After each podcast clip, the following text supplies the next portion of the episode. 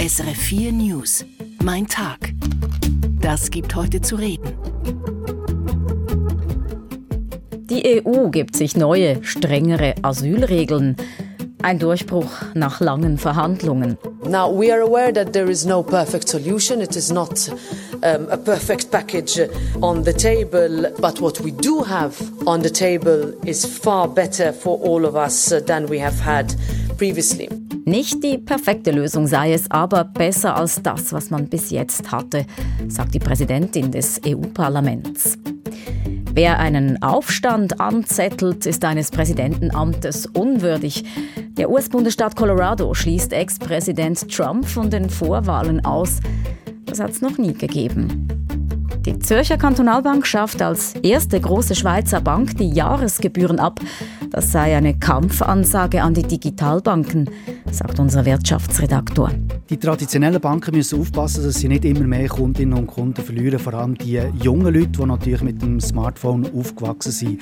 Das ist sicher mit dem Grund, dass die ZKB hier reagiert hat. Und auch ein Geschäft, wo viel Geld fließt, Sportwetten. Sie erfahren, mit welch absurden Tipps Sie gewinnen können. Das ganz am Schluss von meinem Tag am Mittwoch. Danke fürs Dranbleiben. Ich bin Vera Deragisch.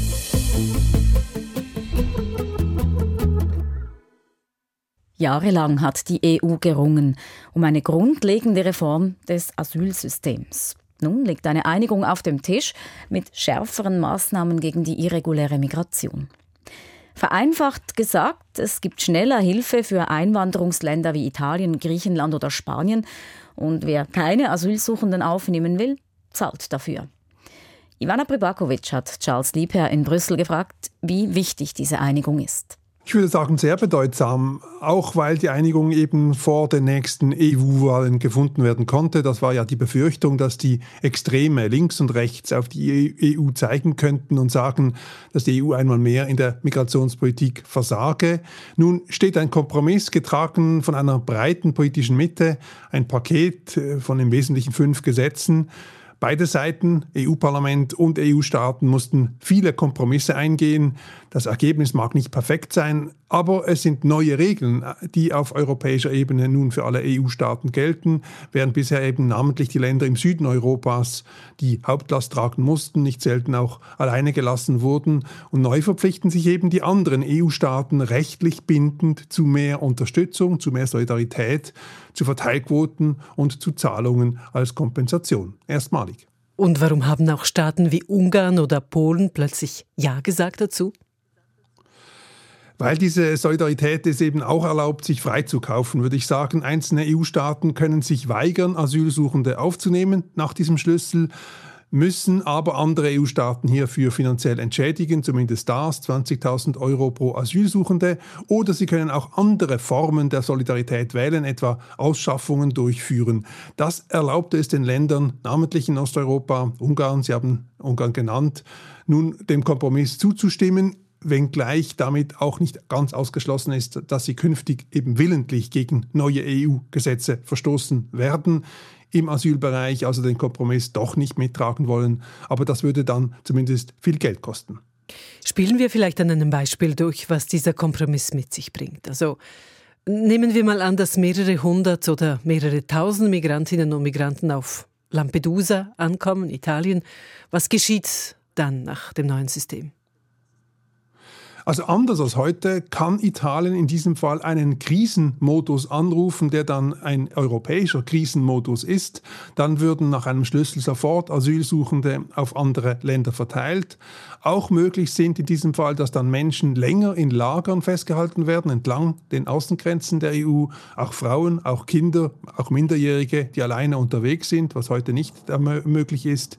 Und in Kurzverfahren könnten einige davon auch rasch zurückgeschafft werden in sogenannte sichere Drittstaaten oder eben deren Heimatländer. Bangladesch, Marokko, Tunesien werden jeweils da als Beispiele genannt.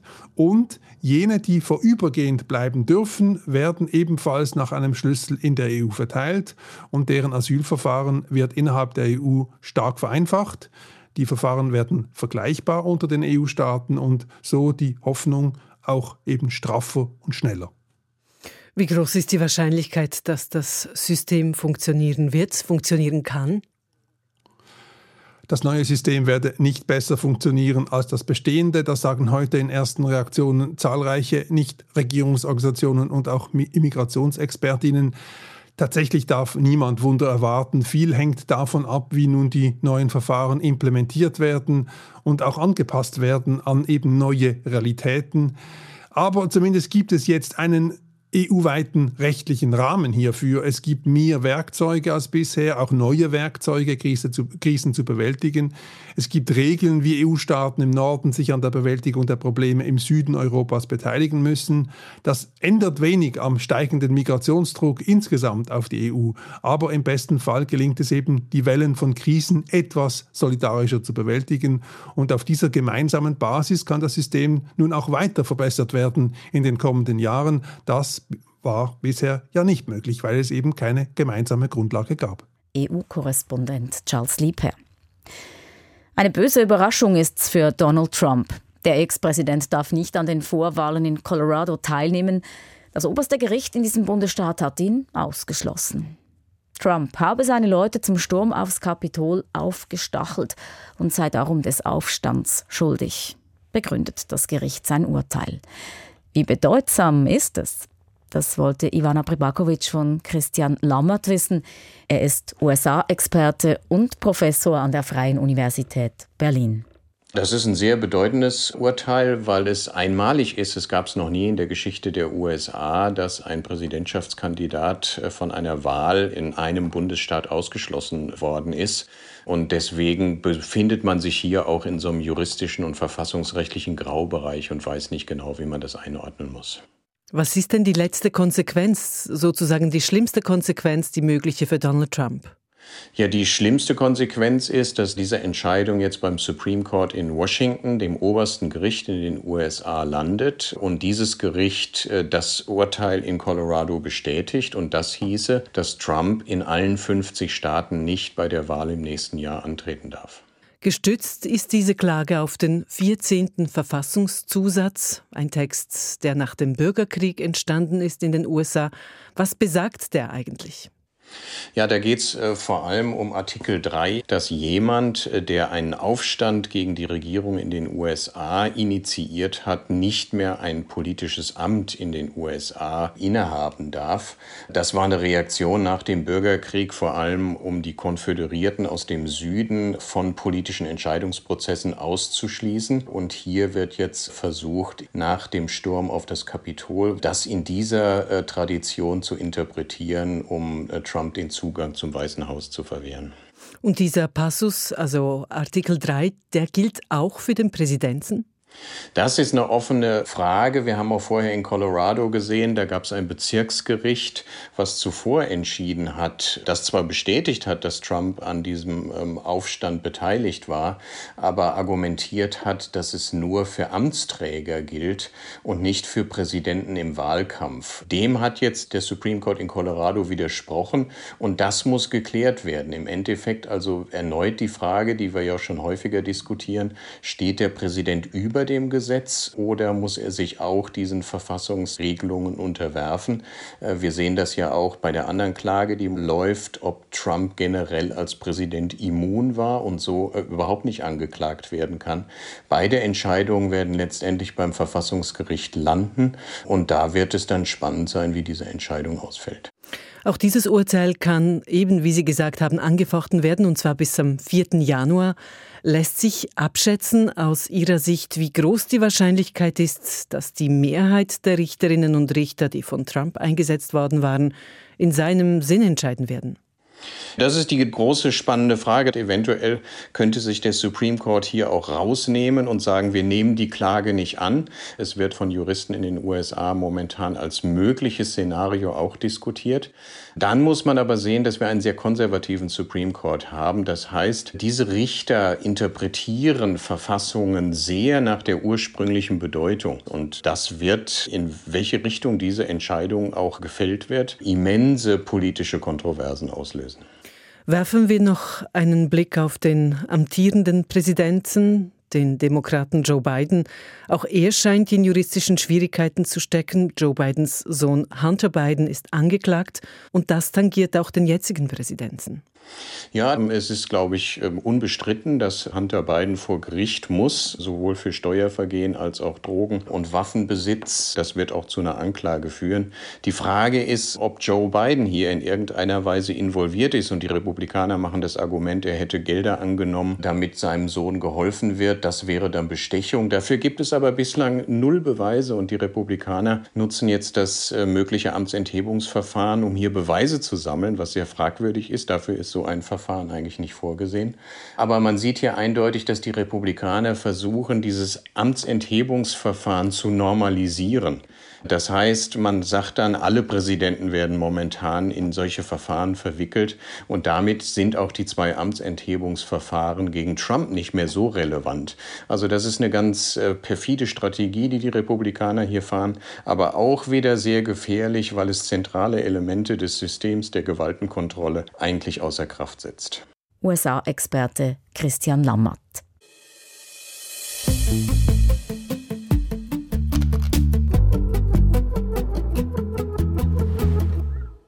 Russland will aufrüsten an der Grenze zu Finnland. Präsident Putin will dort Truppen stationieren. Es ist eine Reaktion darauf, dass die USA und Finnland ein Abkommen unterschrieben haben. Damit können die USA künftig 15 Militärstützpunkte und Übungsgebiete in Finnland nutzen. Stefan Meister ist Experte für russische Sicherheitspolitik bei der Deutschen Gesellschaft für Auswärtige Politik. Amir Ali hat ihn gefragt, dieses Aufrüsten Russlands an der finnischen Grenze, ist das mehr als nur ein Säbelrasseln? Ich würde schon sagen, dass es mehr als ein Säbelrasseln ist. Also es ist auf jeden Fall eine neue Einschätzung auch der Sicherheitssituation an der finnisch-russischen Grenze aus einer russischen Perspektive. Es ist im Prinzip eine Aufwertung auch dieser Militärzone oder dieser Region aus einer sicherheitspolitischen Perspektive Russlands. Es wird verbunden sein mit der Stationierung von mehr Truppen in der Region, ähm, einer Neuordnung, einer administrativen Neuordnung und sicher auch von Waffen. Also wir haben einfach eine neue Sicherheitsbedrohung aus einer russischen politischen Perspektive und damit mehr Aktivitäten auch in, in diesem ganzen Bereich. Um welches Gebiet handelt es sich denn bei diesem sogenannten Leningrader Militärbezirk? Ursprünglich gab es ja diesen Leningrader Militärbezirk, also es ist nichts Neues, sondern es ist sozusagen etwas, was 2010 abgeschafft worden ist und wo im Prinzip vier Militärbezirke zu einem größeren zusammengelegt worden sind. Und jetzt ist es im Prinzip wieder eine Rückkehr zu diesem alten Leningrader Bezirk, der im Prinzip die Region von St. Petersburg nördlich an der finnischen äh, Grenze betrifft. Also es ist ein relativ großes Gebiet und es ist vor allem sozusagen die russische Seite von der finnischen Grenze, um das mal so ganz grob zu beschreiben. Inwiefern ändert sich denn jetzt die Ausgangslage an dieser finnisch-russischen Grenze? Na gut, die Ausgangslage hat sich damit geändert, dass Finnland der NATO beigetreten ist, dass die USA jetzt äh, dort auch Truppen und Material stationieren können, bis auf Nuklearwaffen und äh, dass auch die USA letztlich dauerhaft Truppen dort stationieren können, wenn sie die Gefahrensituation entsprechend eingeschätzt wird, auch mit, mit der finnischen Seite. Also in der Hinsicht haben wir einfach eine, eine NATO-Präsenz und eine äh, Präsenz auch von US-Truppen, mögliche Präsenz von US-Truppen und Material in diesem gesamten Gebiet. Also wir haben einfach eine ganz andere Präsenz von NATO NATO-Seite. Und deswegen ist jetzt Russland dabei, seine eigenen Truppen aufzustocken und eben diesen ganzen Militärbezirk eine größere Aufmerksamkeit auch zu widmen, eine größere politische und militärische Aufmerksamkeit. Und was befürchtet Russland denn konkret?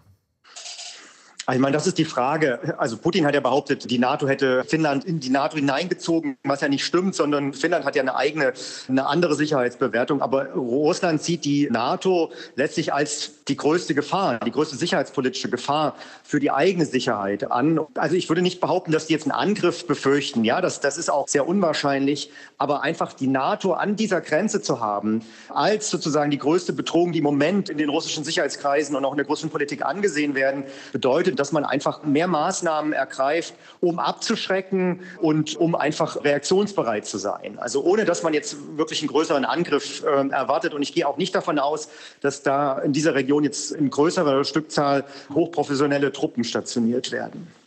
Inwiefern hat Russland überhaupt die militärischen Ressourcen, um diese Aufstockung durchzuführen? Die hat es eben nicht. Also wir sehen ja, dass es aus anderen Regionen, aber auch aus dieser Region, aus dieser nördlichen Region, seine professionellen Truppen zum großen Teil durch Wehrpflichtige ersetzt hat, einfach um sagen Truppenpräsenz zu haben, aber eben gerade in den Regionen, wo man jetzt keine Angriffe erwartet, ja, wo man letztlich eher abschreckt oder eher durch Präsenz äh, vor Ort Abschreckung zeigt, dass man da nicht wirklich die hohen Truppenkontingente hat und auch nicht die professionellen Truppen, da die alle in der Ukraine letztlich kämpfen und auf absehbare Zeit auch in der Ukraine gebraucht werden. Wir haben jetzt von hohen Verlustzahlen auch letzte Woche gehört, also über 300.000 verletzte und getötete russische Soldaten aus mehreren Quellen. Also nicht, dass es jetzt einen Mangel gibt, aber es gibt eben einen Mangel an professionellen Truppen. In der Hinsicht glaube ich, dass hier auch hier weder diese hohe Zahl von bis zu 80.000 stationiert werden, noch glaube ich, dass das hohe professionelle Truppen sind, sondern das werden zum großen Teil eben auch Wehrpflichtige sein.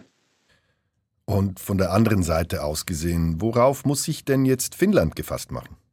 Also ich glaube nicht, dass es jetzt eine höhere Gefahr gibt im Sinne eines militärischen Angriffes. Aber was wir sehen in den letzten Monaten, sind eben zunehmend hybride Angriffe. Also wir haben einerseits ja diese Flüchtlingswelle, um das vielleicht mal so zu bezeichnen, an der finnischen Grenze, also Migration im Prinzip als Druckmittel äh, zu benutzen. Wir hatten ja auch kürzlich diese Unterseegasleitung, die äh, beschädigt worden ist. Und es gab immer wieder Angriffe sozusagen auf digitale Infrastruktur, zum Beispiel Krankenhäuser in Finnland.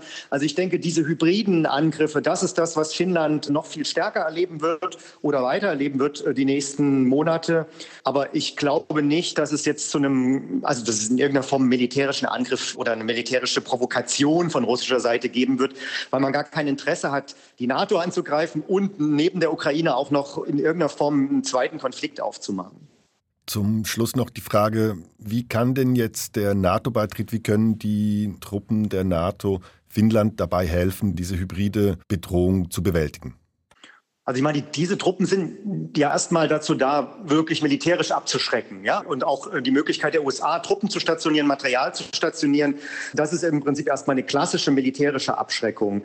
Aber die NATO beschäftigt sich natürlich auch mit hybriden Gefahren, also jetzt im, im Cyberraum, dass man einfach da kooperiert, Informationen austauscht, Technologie, Expertise zur Verfügung stellt, dass man vielleicht auch Infrastruktur mit absichert von NATO-Seite in der Ostseeregion. Also sowas ist alles vorstellbar. Aber Finnland ist gerade in diesem digitalen Bereich und auch im Grenzbereich, glaube ich, gut aufgestellt, um da selbst zu reagieren. Aber wenn es natürlich jetzt massiven Druck auf die Grenzen geben wird, könnte es natürlich auch eine Unterstützung der NATO hier geben, um, was jetzt Migration betrifft, auch die Grenzen abzusichern. Auch wenn ich im Moment nicht sehe, dass es solche hohen Zahlen an Menschen sind, die Druck auf diese Grenzen ausüben. Stefan Meister, Experte für russische Sicherheitspolitik. Der Blick in die Schweizer Regionen. Es ist so etwas wie ein Weihnachtsgeschenk an die Kundinnen, aber nicht nur das. Die Zürcher Kantonalbank schafft die Gebühren auf Privatkonten ab. Die ZKB, die größte Kantonalbank der Schweiz, prescht damit vor. Sie ist die erste traditionelle Bank, die diesen Schritt vollzieht. Das ist darum auch eine Kampfansage an die Konkurrenz. Damian Gruno. Pro Jahr können Kundinnen und Kunden, die ein Privatkonto haben bei der Zürcher Kantonalbank, gut 50 Franken sparen. Für die, die mehrere Konti und Karten haben, sind es sogar über 100 Franken. Profitieren tun ab nächstes Jahr 700.000 Kundinnen und Kunden. Vor allem die mit wenig Geld auf dem Konto, sagt Florence Schnidrig, Leiterin Private Banking bei der ZKB. Für die fällt natürlich der Betrag über 100 Franken schon ins Gewicht. Also 50 Prozent haben weniger als 5000 auf dem Konto. Und darum können wir so ohne Wenn und Aber alle, unabhängig vom Vermögen, können wir alle etwas zurückgeben. Für das verzichtet die ZKB auf Einnahmen in der Grössenordnung von etwa 36 Millionen Franken pro Jahr. Nur einfach ein Geschenk an die Sparerinnen und Sparer ist das aber nicht. Mit der Abschaffung der Jahresgebühren will die ZKB auch neue Kundinnen und Kunden anlocken. Wir haben äh, im Kanton Zürich ja Nummer 1 Position. Wir wollen die weiter ausbauen. Wir wollen aber auch dank unserer digitalen Fähigkeiten außerhalb vom Wirtschaftsraum natürlich neue Kundschaft gewinnen, die digital affin ist. Stichwort digital affin. Immer mehr Leute wickeln ihre Bankgeschäfte nur noch über Smartphone ab. Auf Apps wie Revolut, Neon oder You. Und die haben von Anfang an mit sehr tiefen Gebühren gelockt. Bei gewissen zahlt man sogar gar nichts. Für die klassischen Banken eine ernsthafte Konkurrenz. Und auf die müssen sie jetzt reagieren, sagt der SRF-Wirtschaftsredakteur Manuel Rentsch. Die traditionellen Banken müssen aufpassen, dass sie nicht immer mehr Kundinnen und Kunden verlieren, vor allem die jungen Leute, die natürlich mit dem Smartphone aufgewachsen sind. Also dort müssen sie aufpassen, dass sie nicht Kunden äh, verlieren. Und das ist sicher mit dem Grund, dass die ZKB hier reagiert hat. Dazu kommt, dass die Gebühren der traditionellen Banken schon länger in der Kritik stehen. Die Banken haben in den letzten Jahren immer mehr solche eingeführt, vor allem in der Zeit, wo es Negativzinsen gegeben hat. Und die Banken mussten schauen, dass sie gleich noch Geld verdienen können. Die ZKB ist jetzt die erste grosse Schweizer Bank, die diese Gebühren ganz abschafft. Damit setzt die ZKB auch die Konkurrenz unter Druck sagen wir UBS oder auch Post, ähm, die haben noch recht hohe Gebühren drauf und das ist schon ein Kampfansage. Die anderen Banken müssen sich jetzt überlegen, äh, was machen wir, äh, was wollen sie für eine Strategie machen in Bezug auf die Gebühren auf den Konti. Es ist also gut möglich, dass andere Banken schon gleich nachziehen und Kundinnen und Kunden auch bei ihnen keine Gebühren mehr auf ihren Konti zahlen müssen. Das gibt heute zu reden. An der Wall Street mit Jens Korte.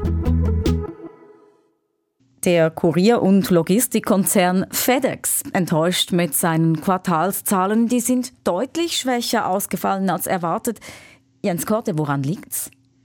Ja, und dabei hatte der Paketdienst sich eigentlich mitten in einem Turnaround äh, befunden. Vor allem auf der Kostenseite hatte Federal Express zuletzt angesetzt. Die Aktie war auf den höchsten Stand seit rund zwei Jahren gestiegen und dann kamen diese äh, Quartalzahlen. Gewinn- und Umsatzerwartungen wurden verfehlt, der Ausblick wurde gesenkt und was das äh, vor allem mit für eine Ursache hat, ist, dass das internationale Expressgeschäft nicht so gut läuft. Das ist eben der Bereich, wo die Pakete oder Sendungen schneller zugestellt werden, natürlich auch entsprechend mehr Kosten, höhere Margen abwerfen. Doch offensichtlich sind äh, die Kunden, das können Privatleute, aber natürlich auch viel äh, Unternehmen ähm, aus der Industrie und anderen Branchen sein, äh, die lassen sich scheinbar lieber etwas Zeit, verzichten also auf den Express-Service und zahlen dafür etwas weniger. Und das ging jetzt eben zu Lasten des Geschäfts von Federal Express. Die Aktie war dann zur Wochenmitte übrigens mit einem Abschlag von über 10 Prozent in den Handel gestartet. Nun sind ja Logistikkonzerne so etwas wie ein Gradmesser dafür, wie es der Weltwirtschaft geht. Lässt sich da aus diesen FedEx-Zahlen etwas ableiten? Also da kann man schon daraus ableiten, dass es eben kein US-amerikanisches äh, Phänomen ist. Übrigens der, der äh, Service hier in den USA, der äh, zum Beispiel über die Straße erfolgt, ähm, hat sich deutlich besser geschlagen als eben auch das internationale Luftfrachtgeschäft. Und insofern lässt sich daraus meiner Meinung nach klar ableiten, dass es eben ein globales Phänomen ist, dass es einen gewissen Sparzwang gibt für die, die Kunden. Und das zeigt eben schon, dass auch äh, global wirtschaftlich äh, gesehen wir eben nicht unbedingt in der allerdynamischsten Phase momentan unterwegs sind. Übrigens auch ähm, andere Unternehmen aus dem Bereich hier jetzt auch speziell in den USA, wie zum Beispiel United Parcel Service, also UPS, standen am Mittwoch unter Druck. Ja, ganz abgesehen von FedEx, die Logistikbranche hat ja gerade noch ein anderes Problem, die Krise im Roten Meer. Die Containerschiffe fahren lange Umwege, weil sie auf der herkömmlichen Route mit Rebellenangriffen rechnen müssen. Welche Folgen könnte das haben? Ja, eben. Und das heißt eben halt auch jetzt zum Beispiel für Europa, dass es dann keine Abkürzungen durch den Suezkanal momentan äh, geben kann. Ähm, abgesehen davon äh, hatte es auch bei einem anderen Kanal äh, gerade jetzt auch in den vergangenen Monaten Probleme gegeben, weil der Panama-Kanal mit einer historischen Dürre äh, klarkommen muss. Also auch dadurch äh, war, das, äh, war die Fracht sozusagen schon ähm, eingeschränkt. Jetzt kommt eben noch dazu, dass viele Unternehmen eben das Rote Meer ähm, meiden und um sich das mal ähm, anzuschauen, um jetzt zum Beispiel von äh, Fernost nach Europa zu fahren durch den Suezkanal, äh, dauert das für so ein Containerschiff normalerweise 21 äh, Tage. Jetzt, wenn um das Kap der guten Hoffnung herum geschippert werden muss, da sind das 42 äh, Tage. Äh, schon jetzt betroffen sind Waren im Wert von rund 35 Milliarden Dollar, die eben eine längere Route nehmen. Und das heißt, es ist teurer, es ist später und am Ende des Tages äh, zahlt das im Zweifel dann die Kundschaft, die eben mehr Geld äh, dafür zahlen muss. Es ist gut möglich, dass das dann an die Konsumenten weitergereicht wird und insofern könnte sich das Ganze als ein gewisser Inflationstreiber ähm, erweisen. Aber das hängt natürlich letztendlich auch davon ab, wie lange äh, diese Krise anhält und das lässt sich momentan eben schwer abschätzen. Besten Dank, Jens Korte nach New York. Mein Hinhörer. Die Britinnen und Briten sind ein wettbegeistertes Volk. Auch über die Feiertage. Da geben sie sogar besonders viel Geld aus fürs Wetten. Vor allem wegen des Spieltags in der Premier League am 26. Dezember. Das ist der traditionelle Boxing Day. Gewinnt Team A oder B? Wie viele Tore gibt's oder wie viele gelbe Karten? Die Wettmöglichkeiten sind schier grenzenlos, nicht nur am Boxing Day. Und da gibt es auch ganz absurde Beispiele, erzählt Sportredaktor Lionel Mattmüller dem SRF-Kollegen Michael Brunner. Bleiben wir doch gerade noch beim Fußball zuerst. 2014 zum Beispiel, da ist dir Geld durch die Lappe, du hättest nur drauf müssen wetten, dass der Luis Suarez, Stürmer von Uruguay, an der WM ein Gegenspieler bist. Hat er. und zwar ist das der Giorgio Chiellini, er hat ihn in die Schulter gebissen und äh, beim äh, Sender ESPN war die Reaktion das. Gewesen. Oh dear, oh. Oh dear, dear, dear. Surely not again. Surely not again. Not again. Not oder? again, man hört es aus. Es war nicht das erste Mal, gewesen, wo er einen Gegner gebissen hat.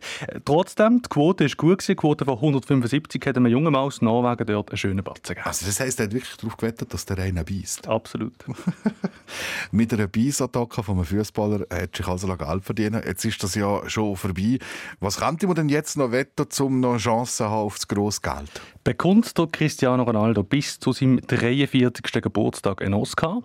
Du kannst darauf wetten. Oder geht es Lionel Messi an seinem 41. Geburtstag in der Politik? Sag ja und vielleicht hast du recht und bekommst dann ziemlich viel Geld. Gut. Ich weiß jetzt nicht, ob ich, ob ich das wirklich will. Äh, Geld machen kann man auch beim äh, Super Bowl, dem Finale von der American Football Liga. Welche Farbe haben die Mikrofone von der Halbzeitshow? Welche Farbe haben die Getränke? Tipp richtig und auch du kriegst Geld. Gut, du bist ja ziemlich viel suchen und hast ein paar wunderbare Beispiele gefunden. Als Experte jetzt für absurde Wetten quasi schon. Welche hat er besonders angetan? So meine persönliche, ganz persönliche persönliche Lieblingswette. Es ist eine Kombi-Wette von 2010. Bei einer Kombi-Wette müssen immer mehrere Sachen gleichzeitig eintreffen. Und 2010 hat man darauf können wetten, dass Deutschland die Fußball-Weltmeisterschaft gewinnt und gleichzeitig der Papst auf dem Petersplatz das Lied singt. We are the champions. We are the champions. Also wer darauf gewettet hat, der hat aber nicht gewonnen. Wir wissen, Weltmeister in Spanien geworden. Ob der Papst in dieser Zeit We Are the Champions gesungen hat auf dem Petersplatz, das weiß ich nicht.